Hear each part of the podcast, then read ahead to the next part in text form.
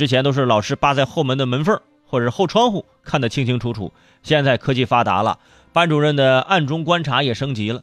最近有连云港的家长就反映说，他的孩子现在读初二，班主任呢要求每个学生交四十块钱，给教室安装监控。监控应该是学校的硬件设施，为什么要让家长给钱呢？学校也很疑惑，那教室里本来就有监控，啊，你班主任要求家长们付钱，你为什么呢？调查之后得知，班主任说呀，虽然教室里面有监控，但是他没有办法在自己的手机上实时看到班级情况，于是准备啊重新购买和安装。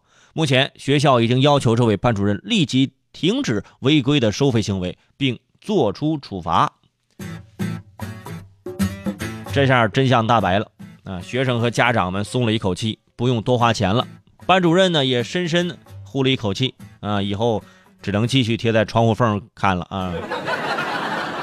我们知道，大多数的学校自己安装的监控啊，都是这个几年前安装的。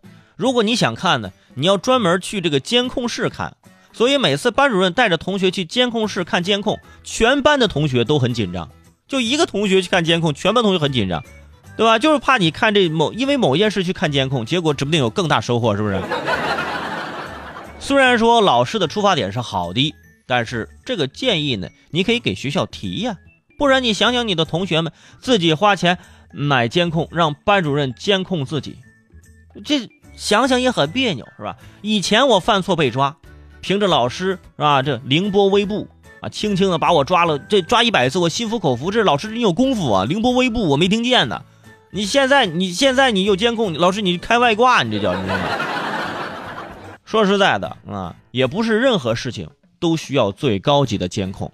如果班里的监控超清放大，跟电视似的，我觉得前排同学写作业的那那作业都都可以用监控批改了，是不是？主要是这监控的升级不能代表学生成绩的提高。除此之外，哎，有的时候我也经常怀疑一些小区的监控。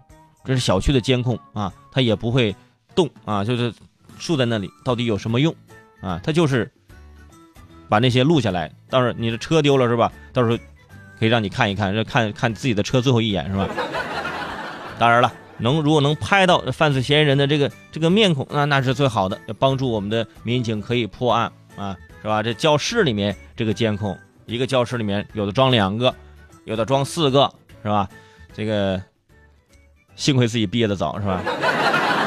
要不当年我在教室里面，是吧？偷吃辣条的那个景象被抓拍了，岂不是要叫家长？